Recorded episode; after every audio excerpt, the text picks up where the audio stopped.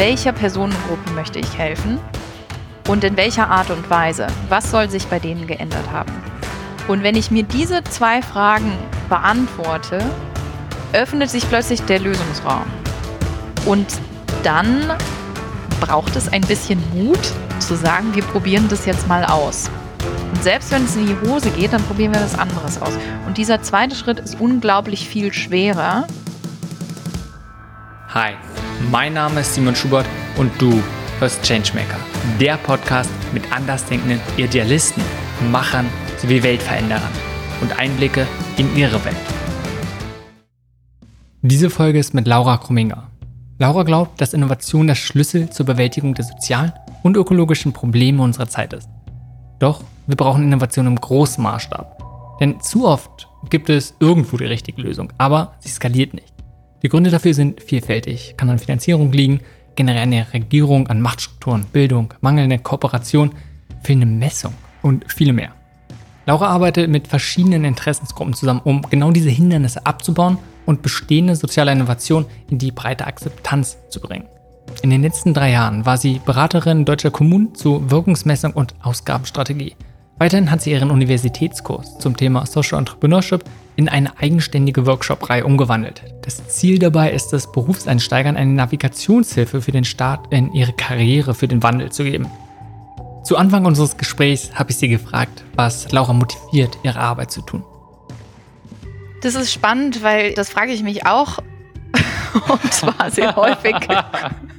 Das wird man ja auch manchmal gefragt, aber äh, ich kann da nur so eine relativ konfuse Antwort drauf geben, weil ich keine Freundin davon bin, so ein klares Ziel zu haben. In fünf Jahren oder in zehn Jahren möchte ich XY erreicht haben. Das funktioniert irgendwie für mich nicht. Das hat noch nie so richtig funktioniert. Und ich kann auch in Retrospektive sagen, vor zehn Jahren hätte ich nie im Leben gesagt, ich stehe da, wo ich jetzt stehe. Also es passieren immer viel spannendere und abenteuerlichere und interessantere Sachen, als die ich mir irgendwie überlegen könnte. Das heißt, warum tue ich meine Arbeit? Ich sehe da einen Sinn drin. Äh, jetzt kann man fragen, was denn für einen Sinn? Ich äh, sorge irgendwie mit dafür, dass wir Wirtschaften anders machen. Und wie genau anders, da kommen wir sicherlich noch drauf. Okay, das ist doch gleich da tiefer reingehen. Und vielleicht macht es gerade Sinn, wenn du sagst, du siehst einen, seine Arbeit als sinnvoll an. Das ist natürlich erstmal naheliegend, was ist es, was du tust? Begleitest verschiedenste Changemaker, verschiedene Stakeholder, irgendwie soziale Innovation voranzubringen. Aber wie, wie würdest du selbst deine Arbeit beschreiben? Vielleicht auch nochmal gleich im Zusammenhang. Was ist es, was du für eine Veränderung sehen möchtest im Draußen? Ich erkläre meistens, wenn ich gefragt werde, was ich arbeite, nur die aktuelle Position. Also was ich im, im Hier und Jetzt gerade tue. Wenn dann jemand tiefer nachfragt, dann erkläre ich immer, so, was ich da davor gemacht habe. Meistens erklärt sich dann der rote Faden irgendwie von selber. Ich muss den roten Faden dann meistens nicht nochmal erklären. Na, dann lass uns doch vielleicht da beginnen. Von den, was waren so prägende Momente, die dazu geführt haben, dass du das tust, was du jetzt tust? Okay, das kann ich einfacher beantworten, weil das Ganze ging sozusagen in meinem Bachelorstudium los. Das, äh, da gab es Social Entrepreneurship oder Sozialunternehmertum, Changemaking, wie auch immer man das nennen möchte gab es nicht so richtig. Es gab auch noch nicht so einen richtigen Begriff dafür, beziehungsweise in Deutschland zumindest nicht. Man konnte das nicht studieren. Ich habe Tourismus Management im Bachelor studiert und dann, äh, das muss 2011 gewesen sein, ein Buch gelesen von Mohammed Yunus über Social Entrepreneurship beziehungsweise Social Business. Und damit ging das Ganze eigentlich los. Ich habe das durch Zufall gefunden. Ich stand in einem Buchladen und musste irgendwie Zeit totschlagen. Und das lag in der Auslage. Und nachdem ich dann das zweite Kapitel stehend im Buchladen gelesen hatte, habe ich entschieden, das Buch zu kaufen. Und habe dann irgendwie festgestellt, wieso äh, erzählt mir darüber im Studium eigentlich keiner was. Also im Tourismusmanagement muss man sich so vorstellen, das ist eigentlich BWL für die Tourismusindustrie. Also der Witz mit von wegen ich studiere Urlaub, ja, den habe ich irgendwie ungefähr 500 Mal gehört, aber äh, man kriegt sehr viel so Marketing, VWL, BWL, Klassiker zu hören. Und ich, mir ist es wie ein bisschen wie Schuppen von den Augen gefallen und dachte so, Moment mal, das kann man ja eigentlich anders machen, aber wieso redet da eigentlich keiner drüber? Und wer kümmert sich denn in diesem Sektor äh, oder gibt es da einen Sektor, gibt es da Organisationen? Wenn Mohammed Yunus darüber schreibt, dann muss es da doch irgendwie auch noch andere geben, selbst wenn es irgendwie wenige sind. Und so bin ich bei Ashoka gelandet. Äh, erstmal auf der auf der Internetseite, habe gedacht, aha, okay, es gibt ja hier ganz fleißig irgendwelche Beispiele und habe dann äh, meine Bachelorarbeit über das Thema geschrieben. Also die Frage, gibt es Sozialunternehmertum eigentlich im Tourismus und wenn ja, wo und wenn nein, warum nicht? weil ökologischer Tourismus oder nachhaltiger Tourismus ist eine extreme Nische. Das macht irgendwie im einstelligen Prozentbereich des restlichen Tourismus aus.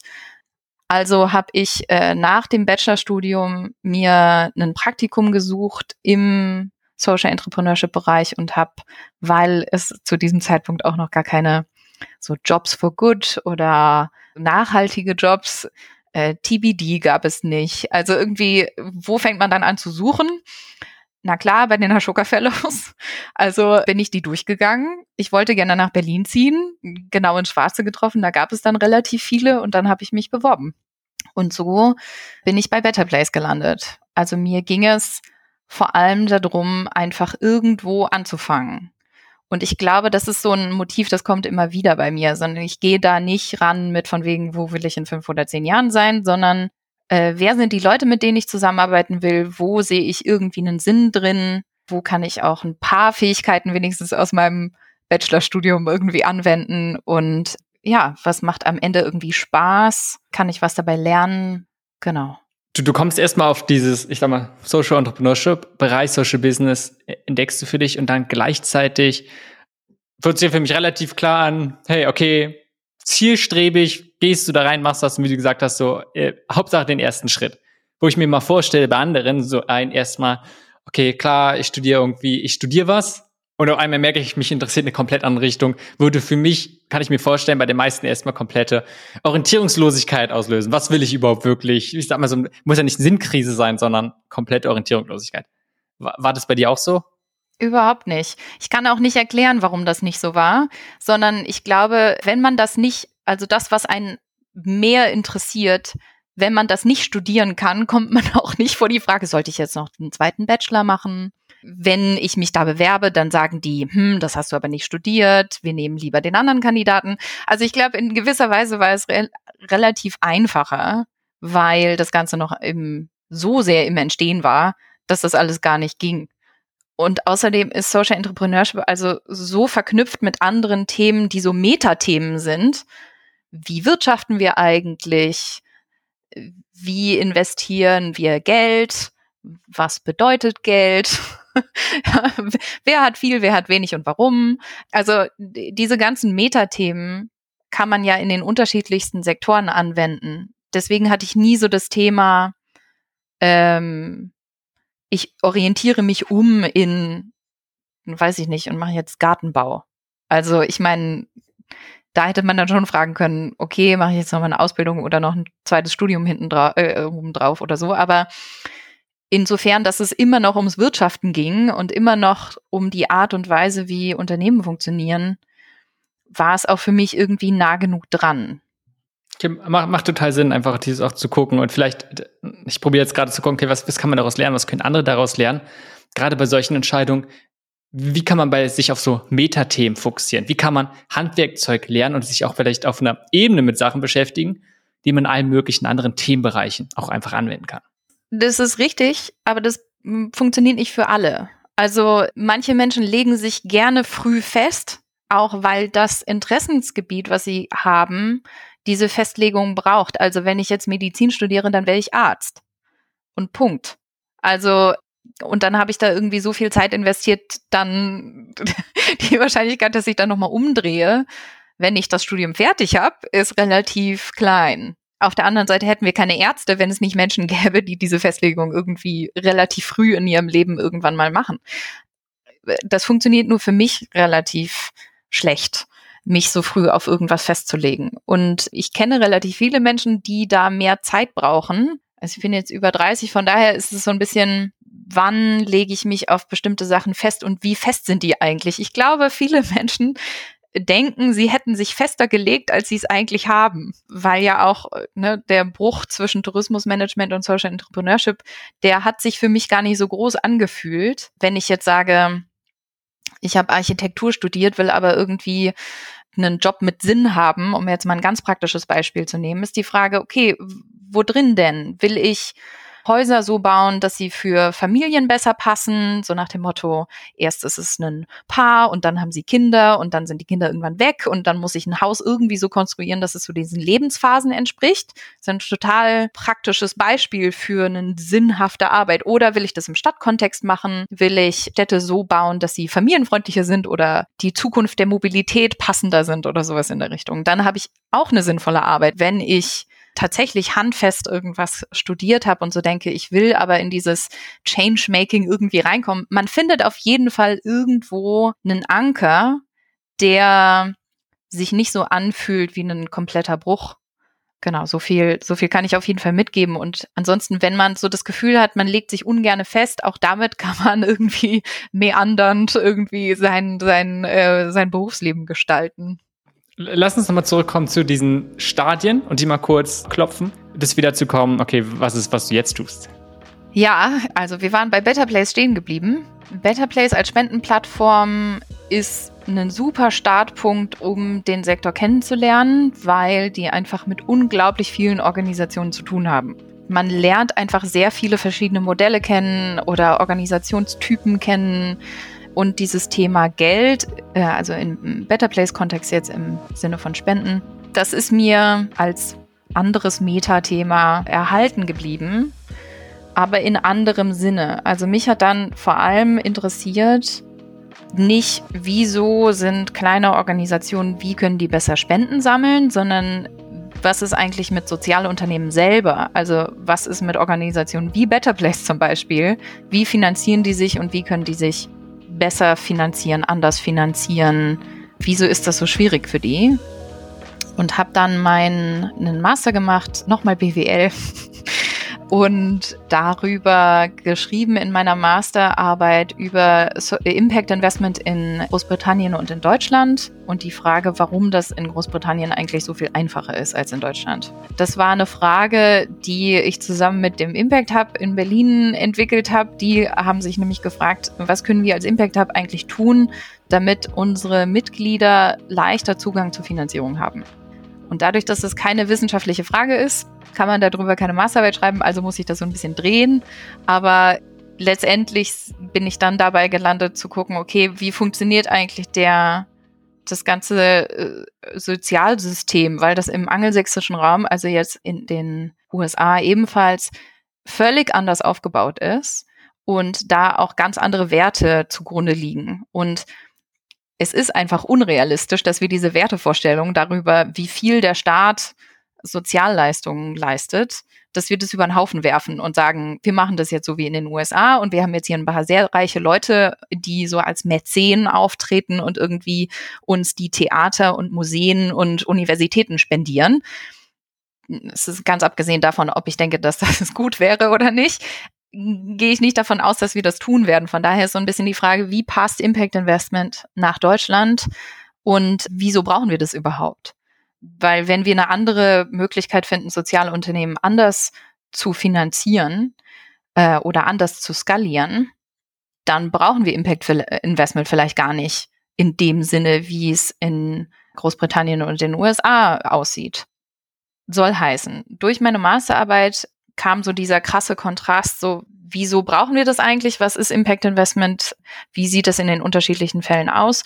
Und bin dann bei Ashoka gelandet, aber bei dem europäischen Team. Das heißt, das ist ein sehr, sehr kleines Team, ist interdisziplinär eher so als Brandlöscher immer da unterwegs waren, wo irgendwie es in den europäischen Ländern irgendwie am meisten gebrannt hat, zu diesen Themen Impact Investment. Wobei in Deutschland äh, wir da eher weniger Kontakt zu hatten, weil die Phase, also die äh, Finanzierungsagentur für Social Enterprises, ich hoffe, das war richtig, die Abkürzung von der Phase. FASE auf jeden Fall.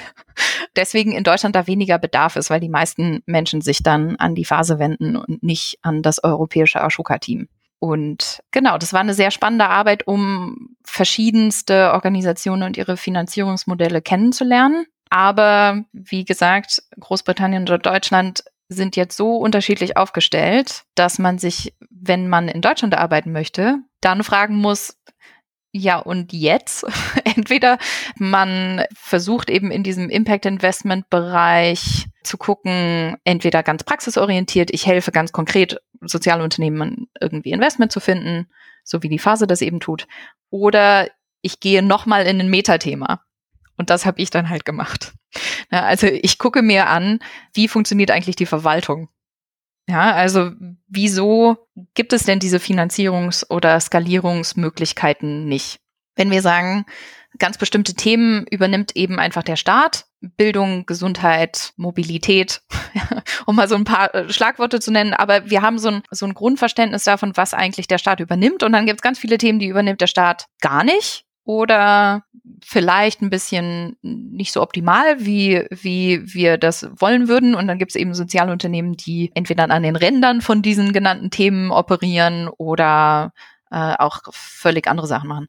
Aber es hat mich einfach interessiert, wenn zum Beispiel ein Sozialunternehmen in Bayern ein äh, Sprachprogramm für Kindergartenkinder mit Migrationshintergrund entwickelt so dass die, wenn die eingeschult werden, so gut Deutsch sprechen, dass sie überhaupt kein Problem haben, dem Unterricht zu folgen. Wenn das irgendwo in Bayern irgendwo erfunden wurde, wieso gibt es das im Rest von Deutschland eigentlich nicht? Und man kann sich dann eben so eher im angelsächsischen Hinterkopfmodell überlegen, wie finanziere ich das?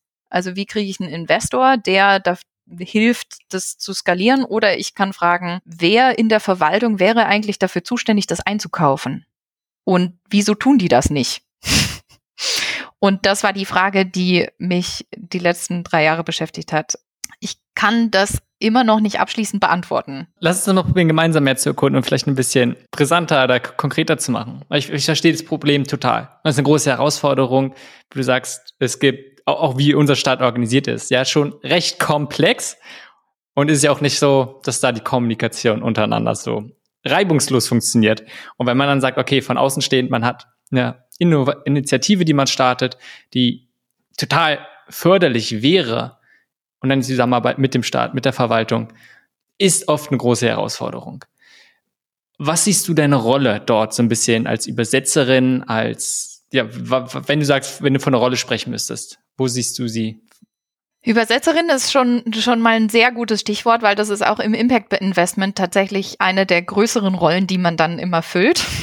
weil im Impact Investment ist es häufig die Frage zwischen klassischen Investoren oder Philanthropen und Sozialunternehmern zu vermitteln, erstmal zu gucken, wie können die denn überhaupt miteinander gut reden und kommunizieren, so dass äh, sie verstehen, wir reden eigentlich vom Gleichen, wir benutzen nur andere Wörter. Und bei der Verwaltung ist das noch ein bisschen schwieriger. Sprache und Verwaltung hat so einen, hat so einen Hauch von, wir machen es euch extra kompliziert, damit ihr uns nicht versteht. Tatsächlich ist es eher, wenn wir uns juristisch korrekt verhalten wollen, damit hinterher niemand sagen kann, wir hätten uns unfair oder nicht rechtens verhalten, dann müssen wir relativ verklausuliert juristisch sprechen dann gibt es bestimmte Dinge, die haben halt einfach eine Definition. Und dann muss ich immer wieder dieses Wort verwenden, auch wenn es irgendwie aus den 70ern oder 80er Jahren kommt und irgendwie inzwischen mich niemand mehr versteht. Ja, also auch dieses, das liegt aber, das hat aber einen guten Grund. Ja, das hat eben diesen Grund, dass auch jeder Bürger oder jede Bürgerin hinterher sagen könnte, Moment, aber ich wurde unfair behandelt. Ja, ich war hier nicht einbezogen oder es hat so diesen Anspruch von eigentlich, wir müssen alles ganz trennscharf machen. Und äh, dann kommt halt so ein Kauderwelsch bei raus. Ich finde einen Ansatz aus England ganz gut, den will ich an dieser Stelle erwähnen, ist, ein Achtjähriger muss uns verstehen können. Und zwar jeglichen Text, den wir rausgeben. Und das ist auch ein Anspruch, den, den ich sehr gut finde, weil das dann nämlich dazu führt, okay, sozusagen im Kleingedruckten können wir ja gerne den juristischen Text mitgeben, aber obendrauf steht dann halt was, was man in drei Sätzen gut verstehen kann. Übersetzerin auf jeden Fall, insbesondere eben, wenn es um das Thema Changemaking geht. Das ist einfach nicht der o Modus operandi der Verwaltung. Also äh, geht es bei Wirkungsorientierung, Wirkungsmessung und sowas in der Richtung ganz häufig darum, zu gucken, wie funktioniert das eigentlich mit dem Modus operandi der Verwaltung, den wir ja irgendwie haben. Wie kann das zusammengehen?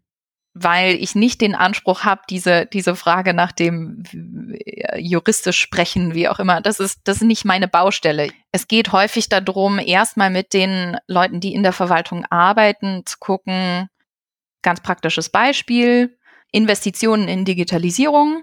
Eine Kommune möchte gucken, kommen wir eigentlich mit diesen Investitionen unseren Zielen näher?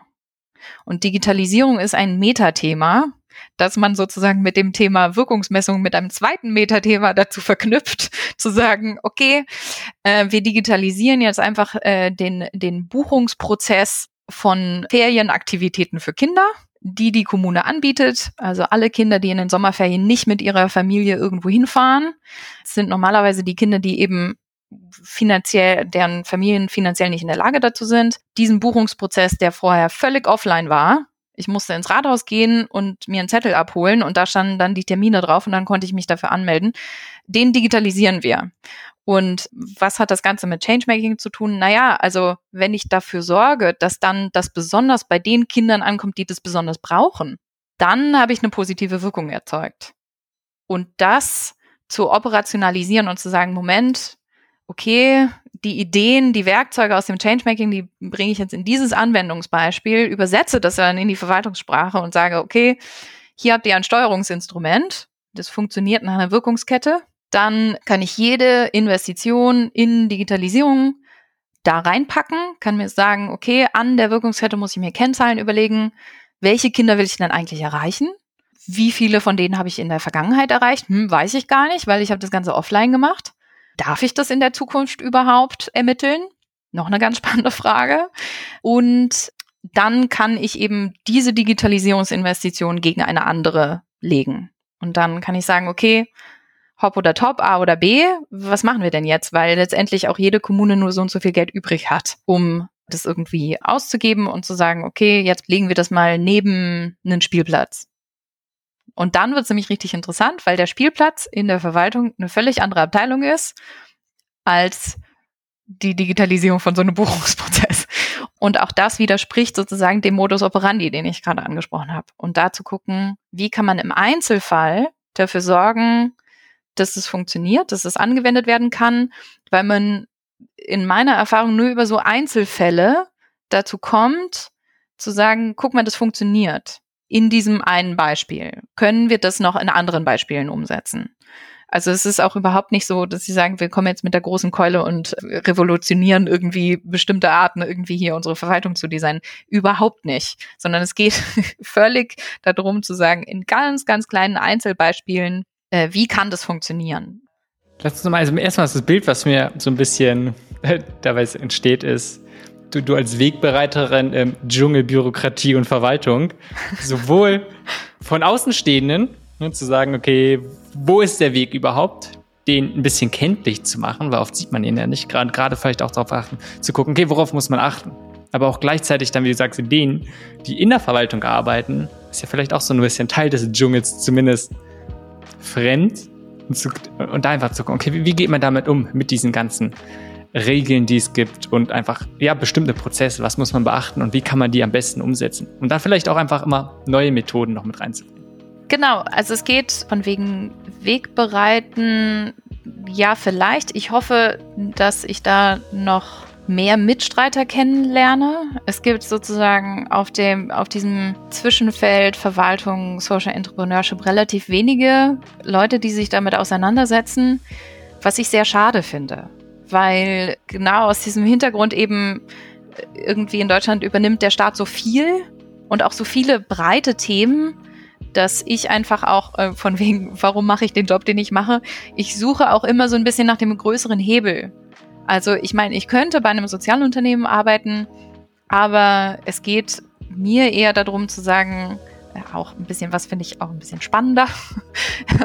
äh, wo kann ich noch irgendwie was lernen? Aber auf der anderen Seite, wo ist der größere Hebel? Und wenn die Verwaltung was anders macht, ist der Hebel riesig. Und selbst wenn man bei kleinen Themen oder kleinen Projekten und kleinen Beispielen anfängt, letztendlich macht es mir sehr viel Spaß, dass sozusagen dann so diese Idee von dieser Wirkungskette eben bei allen Leuten, die bei diesem Projekt, was ich gerade angesprochen habe, mit den Ferienspielen, irgendwie, das lebt ja da weiter. Ich habe keine Ahnung, wo das hinführt. Ich kann es nicht messen. Ich weiß auch nicht genau, was diese beteiligten Personen äh, inzwischen mit diesem Wissen anfangen. Keine Ahnung. Aber ich glaube nicht, dass es geschadet hat. wenn du jeder Person, die in der Verwaltung und in ähnlichen Bereichen arbeitet, ein bis zwei Gedanken einpflanzen könntest, was wäre das? Und nennen wir es Einstellungen, kann auch sein, me leichte Methodensachen. Also da bist du relativ frei. Ja. Puh, sehr schwer. Ich glaube, ich würde sagen, vom Ende her denken, also das, was ja auch die Wirkungskette macht, vom Impact her denken. Also für wen möchte ich was tun? Und die Wirkungskette fängt jetzt bei gesellschaftlicher Veränderung an. Da würde ich gar nicht mal anfangen, sondern eher bei welcher Personengruppe möchte ich helfen und in welcher Art und Weise? Was soll sich bei denen geändert haben? Und wenn ich mir diese zwei Fragen beantworte, öffnet sich plötzlich der Lösungsraum. Also ich krieg plötzlich ein Portfolio an Möglichkeiten, wie ich an dieses Ende ankomme. Und dann braucht es ein bisschen Mut zu sagen, wir probieren das jetzt mal aus. Und selbst wenn es in die Hose geht, dann probieren wir was anderes aus. Und dieser zweite Schritt ist unglaublich viel schwerer, weil es eben nicht nur um Mut der Einzelperson geht, sondern es geht auch um die Frage, was riskiere ich denn? wenn ich mich so verhalte, selbst wenn ich ein relativ mutiger Mensch bin, äh, irgendwie, wenn ich den Job brauche, den ich gerade mache, dann so. Ich glaube, in dieser zweiten Phase ist das Sinnvollste, sich ähm, mit anderen Leuten zusammenzuschließen. Und egal, ob die jetzt in der eigenen Abteilung arbeiten, im eigenen Referat arbeiten oder in einer völlig anderen Kommune, ist es relativ egal. Hauptsache, ich habe jemanden, dem ich ab und zu ein bisschen mein Leid klagen kann, dass es nicht so funktioniert, wie ich möchte oder eben nochmal auf andere Ideen zu kommen, zu gucken, äh, wie haben die das in, äh, wie haben die das vielleicht woanders gelöst und nicht so alleine auf weiter Flur zu sein, weil ich glaube, in der Phase, in der wir gerade sind, was so die Verwaltung angeht und auch die Rolle, die sie einnimmt und wo es irgendwie hingehen kann, ist das total wichtig. Und diese Menschen gibt. Diese Frage sich immer bedanken. Zum Beispiel, für wen mache ich das?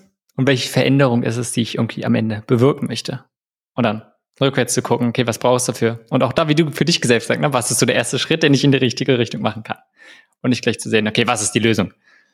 Und das zweite auch, ja, Mut zu haben, Sachen auszuprobieren, gleich zu sagen, ja, wir, es, es, es muss noch nicht gleich perfekt sein. Und mit wem, wen kann ich auf den Weg gehen? Mit wem kann ich mich auf den Weg machen? Auf der anderen Seite, wenn jetzt mal an alle Leute, die nicht mit der Verwaltung zu tun haben oder relativ wenig, das ist auch sehr schwer, weil es geht auch um relativ viel. Wenn es darum geht, Steuergelder auszugeben und ich sage, ich tue etwas für die Gesellschaft, aber wir müssen hier experimentieren. Sorry Leute, aber ich muss euer hart verdientes Steuergeld dafür ausgeben und verbraten für eine Lösung, wo ich gar nicht weiß, ob das funktioniert oder nicht.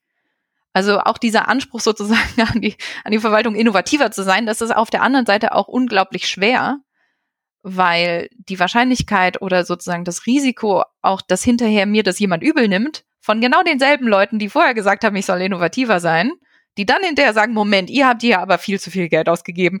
Also ich meine, das ist auch so, ein komische, so eine komische Doppelmoral. Wenn man innovativere, eine innovativere Verwaltung haben möchte, dann muss man auch damit in Ordnung sein, dass irgendwie in der Zeitung steht, die haben Geld ausgegeben und es kam gar nichts dabei rum. Ja, das Schlimmste, was man dann sagen können, es sind die und die und die Köpfe und die sägen wir jetzt ab. Dann hat man genau die innovationsfeindliche Kultur, die man ja eigentlich haben wollte. Man kann sich da auch ein bisschen an die eigene Nase fassen. Oder genau solche Sachen einfach dazu. Nicht alles funktioniert, wenn man Innovation vorangeht. Ich kann mir gut vorstellen, dass auch gerade die Arbeit in der Verwaltung sich oft ähnlich anfühlt, wenn man in einer großen Organisation ist. Also halt irgendwie in irgendeinem System ist, wo relativ viel und strikt geregelt ist. Und was ist in die, genau in diesem Umfeld, wo extrem viel geregelt ist, teilweise die Verantwortlichkeiten nicht klar sind, vielleicht auch eher immer ein, lieber die, die eher auf Nummer sicher gehen und nicht zu sagen, möglichst nichts wagen, genau so eine Kultur herrscht. Was sind dort Erfahrungen, die du gemacht hast, Richtung, was hast du gelernt? Was funktioniert, was funktioniert nicht? Wie, wie kann man da trotzdem in diesem Rahmen, in diesem Umfeld sagen, okay, wir machen denn diesen Schritt in die richtige Richtung und probieren zumindest etwas innovativ zu sein? Es kommt total auf den Kontext an. Also um welches Unternehmen es geht oder welche Organisation und um was für ein Projekt und ob es um den Regelbetrieb oder ein Projekt geht. Auch das ist nochmal ein riesengroßer Unterschied. Was sind große, ich, ich nenne es mal Learnings, die du gemacht hast? Sachen, gerne sowas in Richtung Prinzipien. Hast du mit der Zeit einen Werkzeugkoffer gebaut, wo es so ein paar Sachen gibt, wo du sagst, hey, ja, das wäre gut, wenn du das vor ein paar Jahren gewusst hättest. Ja, also es gibt sowohl ganz konkrete Werkzeuge als auch eher so Arbeitsorganisationsthemen. Ich glaube, ich fange mal bei letzterem an. Es gibt für mich kein besseres Tool als Pomodoro, um mich vor Prokrastination zu schützen. Und ja, also äh, meine Liebe für Gantt-Charts hat mir schon äh, manchen, manches Projekt gerettet, aber ich glaube, der Ratschlag, der für mich am wenigsten funktioniert hat. Ich bin unglücklich, frage dann jemand anderen nach Rat und derjenige sagt, das hatte ich schon in meinem Leben, ich habe das und das gemacht, mach das doch auch. Das Problem damit ist aber, ich bin nicht die andere Person, mein Problem ist nie identisch mit dem der anderen Person und meine Umstände sind nicht die gleichen. Das heißt, so dieses Ratschläge, zu übernehmen, ist extrem schwierig. Also ich meine, äh, man muss immer irgendwie, bis ich bei Pomodoro gelandet bin, äh, wie viele Tools ich ausprobiert habe. Ich habe keine Ahnung, viele. Und zum Changemaking, also da ist ein relativ großer Werkzeugkoffer, den ich auch viel benutze für verschiedenste Workshops oder Themen, äh, je nachdem, um was es geht. Also um es ähm, konkret zu sagen, irgendwie, wenn ich ein Unternehmen berate oder eine Organisation berate, ein Sozialunternehmen, wo es irgendwie um Finanzierung geht oder so, dann ist es ein völlig anderer Werkzeugkoffer, als wenn es um Studenten geht, die sagen, ich interessiere mich für Social Entrepreneurship und einen Job mit Sinn. Bei ersteren ist es eher so völlig klassisch Problembaum, Wirkungskette. Und dann, weil ich eben im Bereich Impact Investment vor allem unterwegs bin, das Social Investment Toolkit. Das ist ein, eine Ressource, die wir entwickelt haben, als ich bei Ashoka gearbeitet habe. Es ging darum, ein Accelerator-Programm zu designen und aufzubauen für zwölf äh, Sozialunternehmer aus total unterschiedlichen Sektoren. Und äh, das Social Investment Toolkit ist sozusagen das Curriculum. Also das sind die Module, die wir auch mit den Sozialunternehmern durchgemacht haben. Und da benutze ich relativ viel ähm, ich glaube, es ist das Modul 6 oder sowas in der Richtung. Es geht um äh, Financial Modeling und die Frage, welche Investitionsvehikel sind eigentlich für mich als Organisation die richtigen. Da gibt es zum Beispiel so einen Entscheidungsbaum und ich bin mir sicher, du verlinkst das irgendwie in den Show Notes. Auf jeden Fall gibt es da einen Entscheidungsbaum, wenn wenn ich als Organisation Revenue oder keinen Revenue habe, was funktioniert dann? Und dann halt im zweiten Schritt so, wenn der Revenue so ist, wenn der Revenue so ist, was funktioniert dann? Und am Ende lande ich eben bei so Investmentvehikeln. Was ist denn eigentlich für mich als Organisation brauchbar? Das ist eine ganz gute Übersicht, aber ansonsten auch so die restlichen Teile des Toolkit. Das Gute daran ist, dass man am Anfang so einen Self-Assessment machen kann. Also ich kann gucken, welche dieser Module brauche ich denn eigentlich überhaupt, weil viele Leute sagen dann so, meine äh, Impact Story, die kenne ich eigentlich schon, ich weiß auch, wie ich das messe. Meine äh, Rechtsform habe ich eigentlich auch irgendwie schon geklärt und dann kann ich eben noch den Rest machen, der irgendwie dabei noch fehlt. Also das als total klare Ressource. Und ansonsten ist diese Frage, was auch bei der Verwaltung ganz wichtig ist, für wen mache ich das und was mache ich eigentlich für diese Person? Diese Frage nach dem Beneficiary, wie verstehe ich den eigentlich besser? Und das, was mir hier sehr geholfen hat, ist eine Methode, die eigentlich aus der IT kommt. Und es geht um Anforderungsmanagement. Es klingt jetzt erstmal relativ trocken, äh, ist es aber überhaupt nicht und es ist total relevant, weil es darum geht, Anforderungen zu erheben, was will ich denn eigentlich von einer Software? Also bei einem, bei einer Software zu sagen, lieber ITler, irgendwie programmier bitte XYZ, so soll das hinterher aussehen. Die Wahrscheinlichkeit, dass dann irgendwas zurückkommt, was nicht funktioniert, ist relativ hoch. Deswegen ist das halt in der IT so klar als äh, sozusagen Projektbestandteil am Anfang des Projektes muss ich erstmal die Anforderungen erheben, dann muss ich die Anforderungen sortieren, dann muss ich die schärfen und dann muss ich die irgendwo sammeln. Das ist Anforderungsmanagement. Und ein Punkt dafür ist total wichtig im Social Entrepreneurship, nämlich die Frage, wie weiß ich eigentlich, was die Anforderungen des Beneficiary sind? Viele beschränken sich darauf, den Beneficiary zu fragen, zu sagen, was möchtest du denn gerne? Das Problem dabei ist aber, dass man dann nur Anforderungen bekommt, denen sich die Person bewusst ist. Und es fällt alles unter den Tisch, was denen ganz äh, gar nicht bewusst ist, die man eigentlich nur beobachten kann. Das heißt, das Anforderungsmanagement ganz am Anfang, hoffentlich, ja, man kann das ja auch äh, im innovativen Prozess häufiger machen und irgendwie wiederholen, aber immer wieder zu gucken, sind das eigentlich alle Anforderungen oder versteckt sich da eigentlich noch was anderes? Also es gibt ein ganz gutes Beispiel aus Belgien, Mobile School.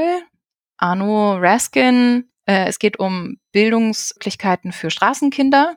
Der hat einfach gesagt, ich verstehe die Straßenkinder gar nicht gut genug. Ich weiß gar nicht genau, was deren Lebensrealität ist. Ich setze mich einfach mal neben die. Und ich gucke einfach mal, was machen die denn eigentlich den ganzen Tag? Weil wenn ich die nur frage, was wollt ihr haben, dann bin ich mir ziemlich sicher, dass ich nicht bei der richtigen Lösung lande. Das kann ich sehr empfehlen. Genau, also diese zwei Dinge, das Social Investment Toolkit und so diese Frage nach Anforderungen, wie erhebe ich die eigentlich? Äh, wann sollte ich hinterfragen, äh, habe ich das eigentlich getroffen oder nicht? Und sollte ich da vielleicht noch mal in die Feldbeobachtung gehen, weil ich das einfach auch vielleicht noch nie gemacht habe? Ja, total wichtig. Also auch gerade dieses erstmal überhaupt mit den Betroffenen sprechen, total wichtig. Aber auch dieses, was du sagst, nur das, was sie erzählen, heißt nicht, dass die ganze Story ist und oft die meisten wissen ja gar nicht, was für Herausforderungen sie haben, beziehungsweise was sie brauchen. Wenn sie wissen, was das Problem ist und wie die Lösung aussieht, kann es sein, dass sie gar nicht dich bräuchten.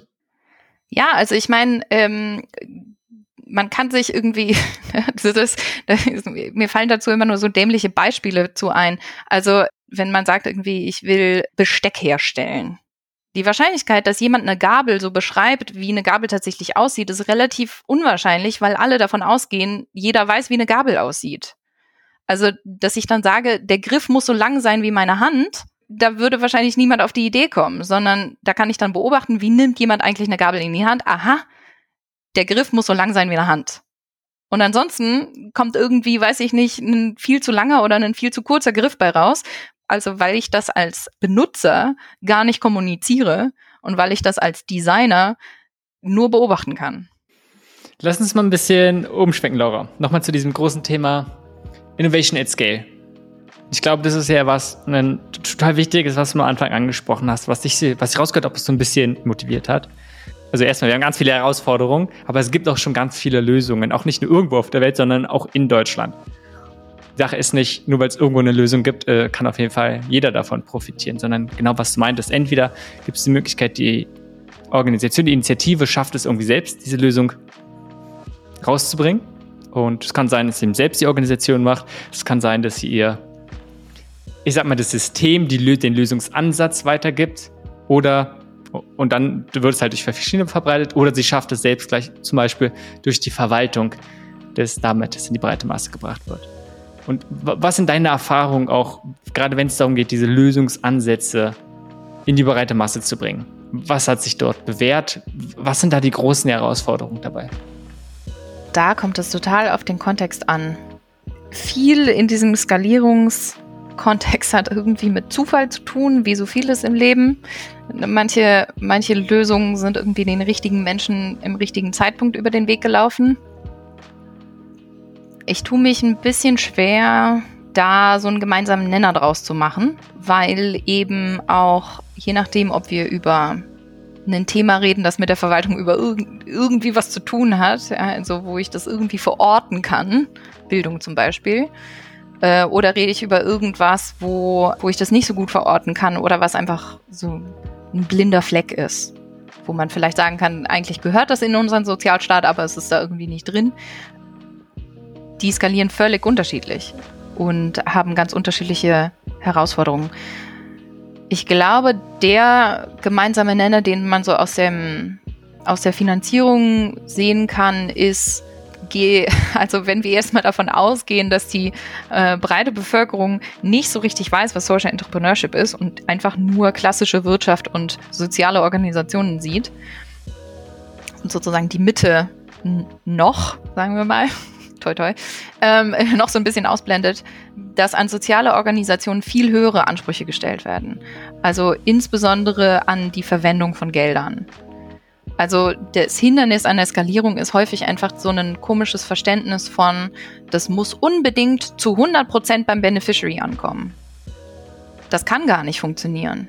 Und diesen Anspruch haben wir auch gegenüber traditionellen Unternehmen gar nicht. Sondern denen gestehen wir zu, dass sie ihre Miete bezahlen und dass sie Gehälter bezahlen und dass sie auch mal neue Computer kaufen müssen. Aber sozialen Organisationen gestehen wir das gar nicht zu. Das muss immer alles bei dem, weiß ich nicht, Kind in Uganda ankommen. Das ist ein totales Hindernis. Da muss ich auf jeden Fall noch was tun. Da sehe ich auch im Moment noch relativ wenig. Also es gibt Organisationen, die sich äh, da so ein bisschen für das auch so eine, ein verändertes Verständnis einsetzen, Better Place zum Beispiel. Aber wenn es um Skalierung geht, das wäre eine richtig große Veränderung, wenn man die Sozialunternehmen und die sozialen Organisationen insgesamt einfach mal arbeiten lassen würde. Was denkst du, wenn wir uns jetzt mal in die Lage versetzen von so einer Initiative, beziehungsweise von einer, ja, jemandem, der es gegründet hat?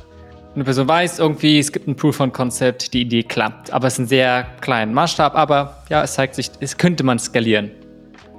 Was würdest du so einer Person vielleicht raten? Welche Möglichkeiten denkst du sind gut? Was sind eher so ein bisschen sehr, sehr, sehr steiniger Weg? Nicht, dass es unmöglich ist, aber vielleicht nicht der beste Weg. Hm. Auch, auch bei der Frage ist dasselbe Problem wie vorher. Es kommt total auf das Thema an, was das gerade für ein Produkt oder eine Dienstleistung ist, was, was die Organisation anbietet. Was auf jeden Fall man gucken kann, ist, wie divers sind meine Geldströme. Also wie ist die Diversifizierung? Äh, gibt es da vielleicht noch andere, die ich bisher noch gar nicht äh, berührt habe? Finanziere ich mich nur aus Spenden und könnte aber eigentlich Einnahmen haben? Oder ist es andersrum? Äh, ich habe nur Einnahmen, könnte aber eigentlich auch Spenden einwerben. Wie viel Energie stecke ich jeweils in die verschiedenen Geldströme? Wenn ich sehr viel Energie da reinstecke, relativ wenige Spenden zu sammeln, dann sollte ich vielleicht versuchen, effizienter zu werden und da zu gucken, wie, wie breit kann ich mich auch aufstellen. Je breiter ich mich aufstelle, desto sicherer werde ich auch.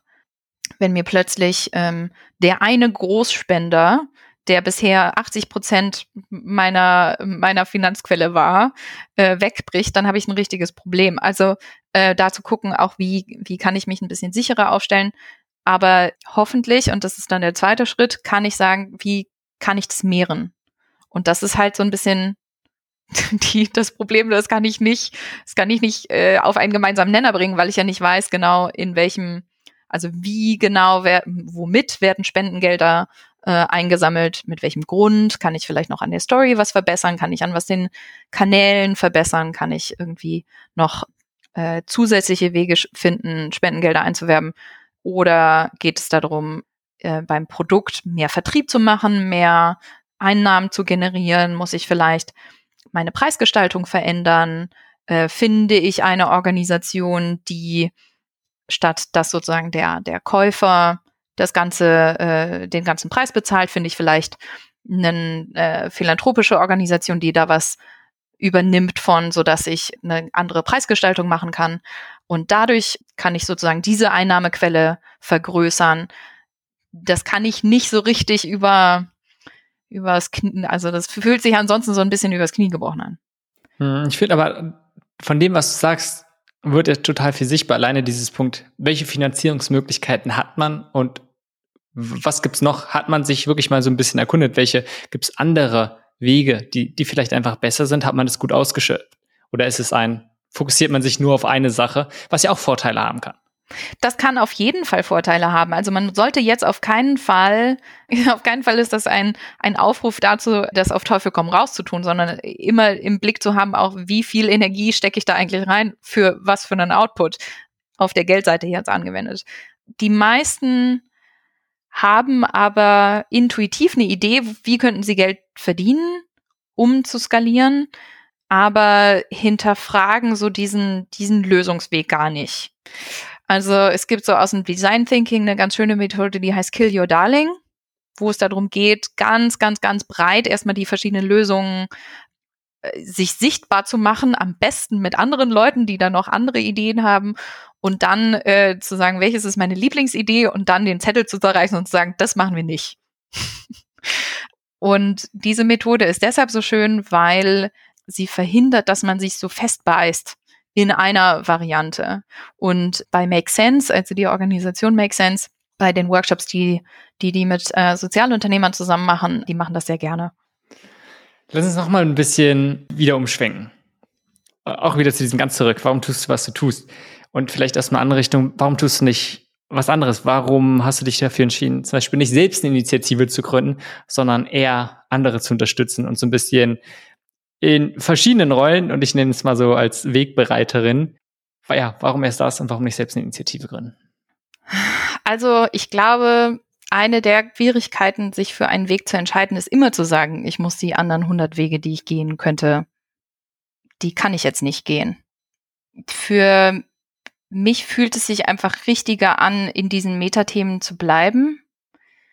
Das liegt wahrscheinlich auch daran, dass ich einfach kein konkretes Thema bisher gefunden habe, wo ich sagen kann, das ist jetzt vom Fach her so, dass ich so denke, ja, da kann ich irgendwie meine Expertise einbringen oder auch dieses soziale Problem oder ökologische Problem interessiert mich jetzt so brennend, dass ich sage, ich will das irgendwie äh, vorwärts bringen. Also es gibt viele Leute kommen ja auch aus dem aus dem Lösungsansatz, so äh, Tourismus oder Fashion oder whatever, ja, und dann will ich mit diesem Vehikel irgendwie einen sozialen Mehrwert stiften.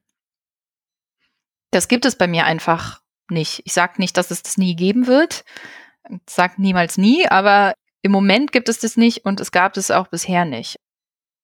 Ich unterstütze aktuell eher sozusagen die Meta-Organisation und gucke dann, wo es mich irgendwie hin verschlägt. Ich arbeite sehr gerne in Projekten und das verträgt sich einfach auch besser damit, äh, irgendwie Metathemen zu machen. Also ich habe äh, die letzten drei Jahre eben bei PD, also Berater der öffentlichen Hand, Inhouse-Beratung der Verwaltung in Deutschland auf Projektebasis immer wieder die Möglichkeit gehabt, in verschiedene Kommunen reinzugucken und zu sagen, euch helfe ich jetzt bei diesem Digitalisierungsprojekt oder es geht um ländliche Entwicklung und die Frage, was machen wir eigentlich nach der Kohle oder es geht um nachhaltige Mobilität.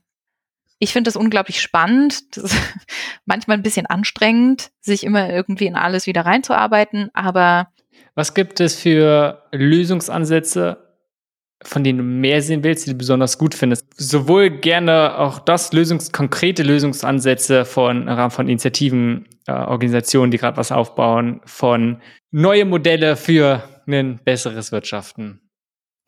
Äh, es gibt so viele tolle Organisationen, von denen ich gerne mehr sehen wollen würde. Also eine meiner Lieblingsorganisationen die jetzt aber für Deutschland eher relativ, relativ unwichtig ist, ist äh, Hero Rats. Ähm, also die Frage, wie spüren wir eigentlich Landminen auf, indem wir äh, statt Hunden Ratten benutzen, weil die sind kleiner und leichter und wenn die über eine Mine laufen, dann passiert eher nichts. Wenn das ein Hund macht, dann ist die Wahrscheinlichkeit groß, dass die Mine explodiert und kosten auch nicht so viel. Ein Hund muss immer Fleisch fressen oder irgendwie äh, teures Zeug zu sich nehmen.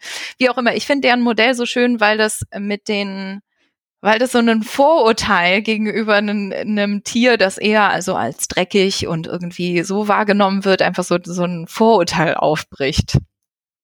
Und äh, man könnte sagen, dass das denen bei der Skalierung nicht unbedingt hilft, dass sie mit diesem, äh, diesem Problem der, wie, wie Ratten insgesamt wahrgenommen werden, man könnte sagen, dass das, dass das denen unbedingt in die Karten spielt. Aber für den Kontext in Deutschland würde ich gerne viel mehr aus dem Bereich Bildung, höhere Bildung, Durchlässigkeit von Bildungsorganisationen und Institutionen sehen.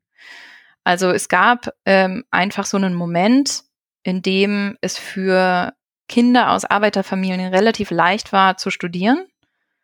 Und der war so ungefähr, als meine Eltern studiert haben. Und irgendwie haben wir es geschafft, dass es inzwischen wieder schwieriger ist, für Kinder aus Arbeiterfamilien zu studieren. Ja, also Arbeiterkind e.V., die ja auch Ashoka Fellow ist, die Gründerin, so aus diesem, aus diesem Bereich. Oder wenn es darum geht, überhaupt Deutsch zu können, um dem Schulunterricht zu folgen. Also ja, solche Organisationen, weil ich denke, viele Leute springen immer direkt auf Bildung. Also es ist immer, ist auch so ein zweischneidiges Schwert, weil man darf auch nicht vergessen, wie viel Einfluss sozusagen aus dem, aus dem Elternhaus kommt, wo man eigentlich mit den Eltern arbeiten müsste und wo man durch Schule oder zusätzliche Organisationen relativ wenig bewirken kann. Das sollte man dabei bei dieser Antwort sozusagen nicht außen, außer Acht lassen, aber ich würde trotzdem bei dem Bildungsthema bleiben. Ansonsten natürlich alles, was irgendwie mit Biodiversität und sowas zu tun hat, weil Insekten sterben und dergleichen. Einfach irgendwie ein, ein Thema ist, was nicht so richtig verfängt. Also ich habe ja nicht so das Gefühl, irgendwie bei Bienen schon, aber bei allen restlichen Insekten habe ich irgendwie so das Gefühl, es interessiert die Bevölkerung irgendwie nicht so richtig. Ich denke, das ist aber ein richtig essentieller Teil unseres Ökosystems. Wenn wir den verlieren, haben wir ein richtig großes Problem. Und davon würde ich gerne mehr sehen, auch in Richtung nicht nur Bienen, sondern es geht um alle Insekten. Ich glaube, ich kann verstehen, warum man die Bienen immer so als süßes, kleines, irgendwie honigspendendes Insekt so als Beispiel nimmt. Aber ja, da würde ich gerne, gerne mehr sehen, weil ich denke, da, da liegt es auch richtig im Argen. auch in Deutschland. Was du sagst, es gibt, es gibt, glaube ich, total viele gute Lösungsansätze. Wonach entscheidest du, ob du mit jemandem zusammenarbeitest oder nicht. Vielleicht auch im weiteren Sinne, wenn es um Kooperationspartner geht. Hast du für dich Kriterien gefunden oder auch einfach, ja, woher sagst du, mit der Initiative arbeitest du, also mit diesem, ich sag mal, Lösungsansatz? Oder auf der anderen Seite kann ja auch sein, einfach irgendeine Kooperation angeht. Oder auf der anderen Seite sagen, woran erkennst du, wo du sagst, nee, äh, da auf jeden Fall nicht? Ich bin noch nie in die Bredouille gekommen, mir klare Kriterien dafür überlegen zu müssen. Das mache ich eher intuitiv möchte ich gerne mit den Menschen zusammenarbeiten, denke ich, dass das irgendwie sinnvoll ist, was die da tun. Und letztendlich irgendwie, ich muss auch Miete bezahlen. Wollen die, dass ich das pro bono mache oder können die mich dafür bezahlen? Besser ist immer letzteres, weil bei ersterem muss ich mir dann wirklich überlegen, die, die Zeit investieren, aber auch das mache ich. Also wenn ich wirklich sehe, dass das, dass das Potenzial hat und dass ich Spaß an der Arbeit hätte, genau, dann mache ich das auch, aber letztendlich geht es mir mehr darum zu gucken, ich habe ein so breites Portfolio an Stakeholdern, mit denen ich arbeite.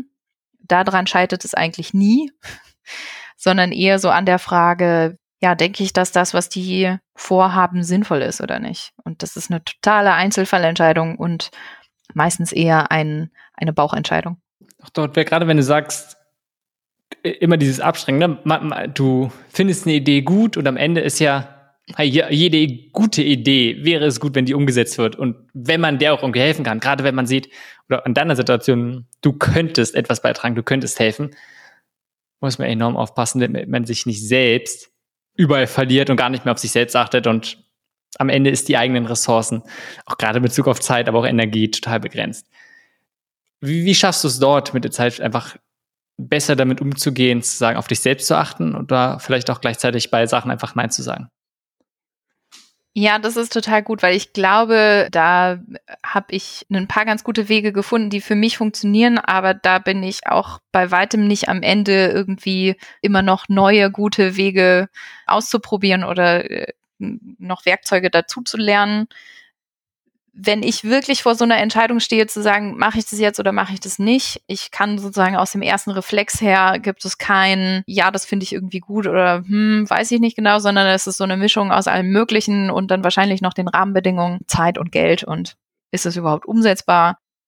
Um mich nicht zu verlieren, ich glaube, ich habe mich mit diesen, auch wenn es Metathemen sind, Verwaltung, Investitionen und Sinn in Arbeit relativ festgelegt, um was es geht. Und wenn es ein, eine Anfrage ist, die außerhalb davon liegt, dann muss ich wirklich so ein bisschen gucken, passt es, passt das noch in meinen Zeitplan? Will ich diese Zeit dafür aufwenden? Ich mache so ein paar Sachen, die mir in solchen Momenten helfen, so ein bisschen Klarheit zu finden. Also manchmal ist es ja auch so, dass man eher aus anderen Gründen erstmal so ins, ins Straucheln kommt und guckt irgendwie so, hä, macht das, was ich jetzt hier tue, überhaupt irgendwie noch Sinn? Irgendwie fühlt es sich unbequem an. Für mich hat ein Gedanke immer ganz gut funktioniert. Ich muss immer bestimmte Dinge tun, die im Hier und Jetzt Sinn machen. und die Spaß machen und die mein Leben bereichern und es kann Dinge geben, die im Hier und Jetzt unbequem sind und irgendwie mich viel Kraft kosten oder viel Einsatz kosten, die aber, äh, wo ich sehe, die bringen mir in der Zukunft was. Also wenn ich vier Monate lang eine Bachelorarbeit und sechs verschiedene Klausuren durchpauke, dann weiß ich, warum ich das mache. Also so ein bisschen die Frage nach, äh, lohnt sich dieser Einsatz noch? Und dann kann man das manchmal irgendwie so hinterfragen, sagen, okay, ist jetzt irgendwie, kostet mich sehr viel Schweiß und Energie, aber ich mache es trotzdem.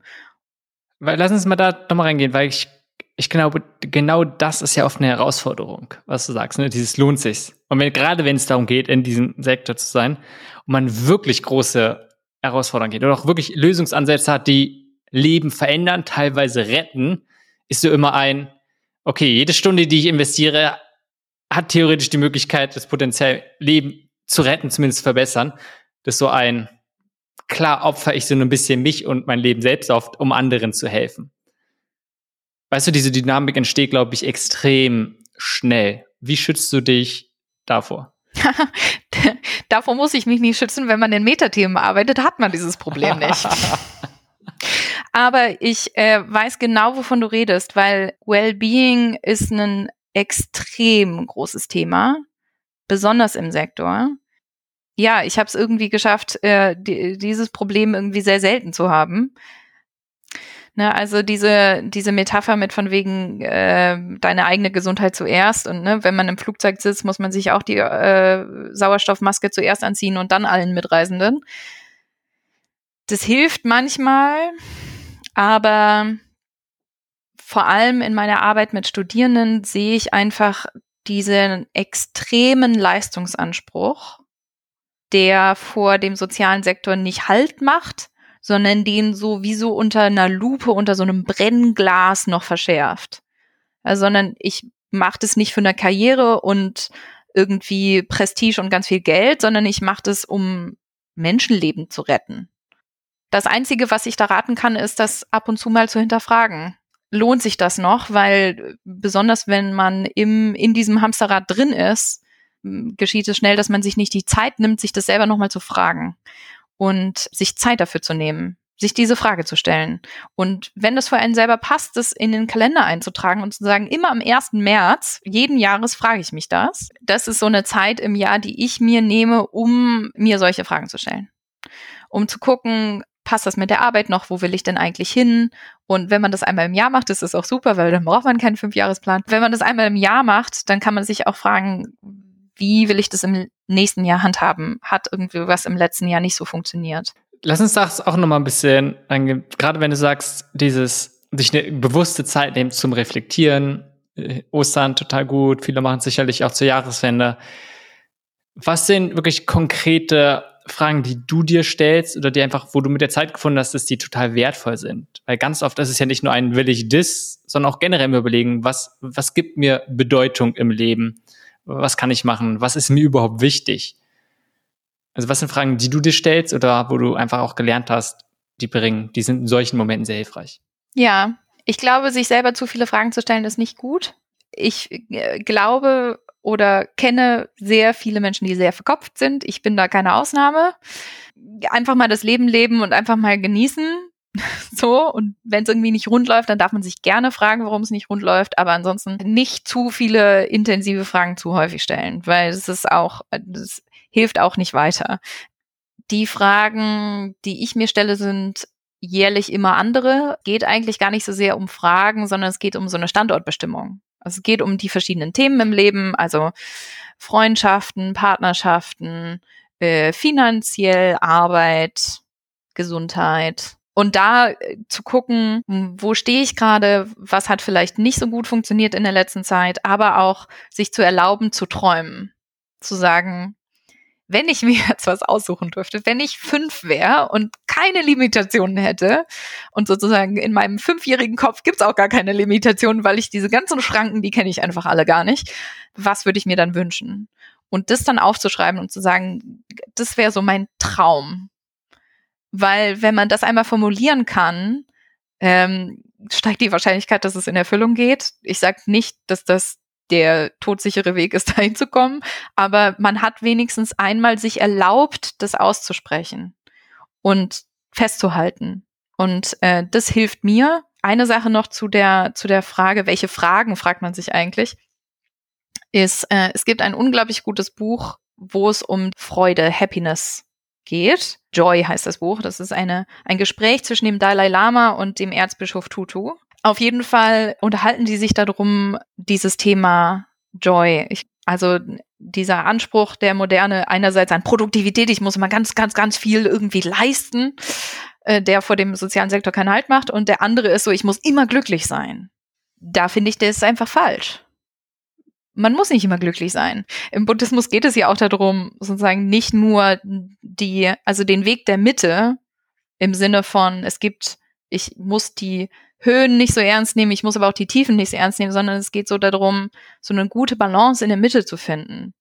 Und das sich immer wieder in Erinnerung zu rufen, weil wenn man sich diese großen Fragen im Leben stellt, wo will ich eigentlich hin? Wie soll das mit dem Job funktionieren? Irgendwie so, ja, aber es auch irgendwie fünf Grade sein zu lassen und nicht diesen, also diese Ansprüche einerseits an Produktivität und andererseits an dieses ständige Glücklichsein, zu gucken, ob das ob das eigentlich wirklich sein muss. Finde ich auch gerade dieses, dass es nicht ein zwanghaftes wird und man diese ganzen Themen mit einer gewissen Leichtigkeit angeht. Ich glaube, es ist noch eine total gute ja. Einstellung, generell auch in diesem Sektor, Sektor, wenn man da unterwegs ist. Und ja, man macht wichtige Arbeit und auch gerade wenn man danach strebt, bedeutsame Arbeit zu machen, ist alles mal mit einer gewissen Leichtigkeit zu haben. Ja. Und ansonsten, alles das sind, sind sozusagen meine Tools. Also ich meine, irgendjemand kann auch sagen, irgendwie völliger Bullshit und ich muss da jede Woche irgendwie mir die Sinnfrage stellen. Gut. Mach. Laura, wenn wir jetzt langsam zu Ende kommen, gibt es noch irgendein Thema, was zu kurz gekommen ist, was du nochmal ansprechen möchtest oder wer was gar nicht reinkommen ist, irgendwas, was du einbringen möchtest, betonen möchtest? Ja, also ähm, ich würde gerne eine Einladung aussprechen. Ich mache immer wieder gerne Workshops zum, zum Thema Job mit Sinn. Also wie finde ich einen Job mit Sinn? Was heißt Sinn eigentlich für mich im Kontext Arbeit? Das heißt, ich möchte hier einladen zu den verschiedenen Workshops, die ich mache. Die findet man immer auf meiner Webseite. Ich finde, wir sind in diesem Kontext, wie unsere, unsere Beziehung zu Arbeit ist. Diese Frage stellen sich so viele Menschen, dass ich festgestellt habe, ich habe da so ein paar Tipps und Tricks aus dieser, aus dieser Vorlesung, die ich auch gerne mit mehr Menschen teilen möchte, als einfach nur mit den Studierenden. Gut, wenn man jetzt mehr von dir erfahren möchte, was ist die beste Anlaufstelle? Äh, das ist meine Webseite, laurakromminger.com und äh, da gibt es alle weiteren Informationen. Auch wie du gerade gesagt also laurakromminger.com. Oh, dann für den Austausch, danke. Vielen Dank für den Einblick, aber vor allem vielen Dank für deine Arbeit. Herzlichen Dank äh, für die Einladung. Es hat äh, sehr viel Spaß gemacht. Das war Changemaker Erwähnungen sowie Ressourcen für diese Folge findest du in den Folgenotizen oder unter changemaker.simonmcschubert.de. Dir gefallen die Folgen? Doch manchmal wünschst du dir einige Erkenntnisse in komprimierter Form? Dann ist der Changemaker der Jazz genau das Richtige für dich. Halte regelmäßig Updates, Ideen, Zitate, wertvolle Ressourcen und andere Sachen, die mich beschäftigen, in deiner Inbox.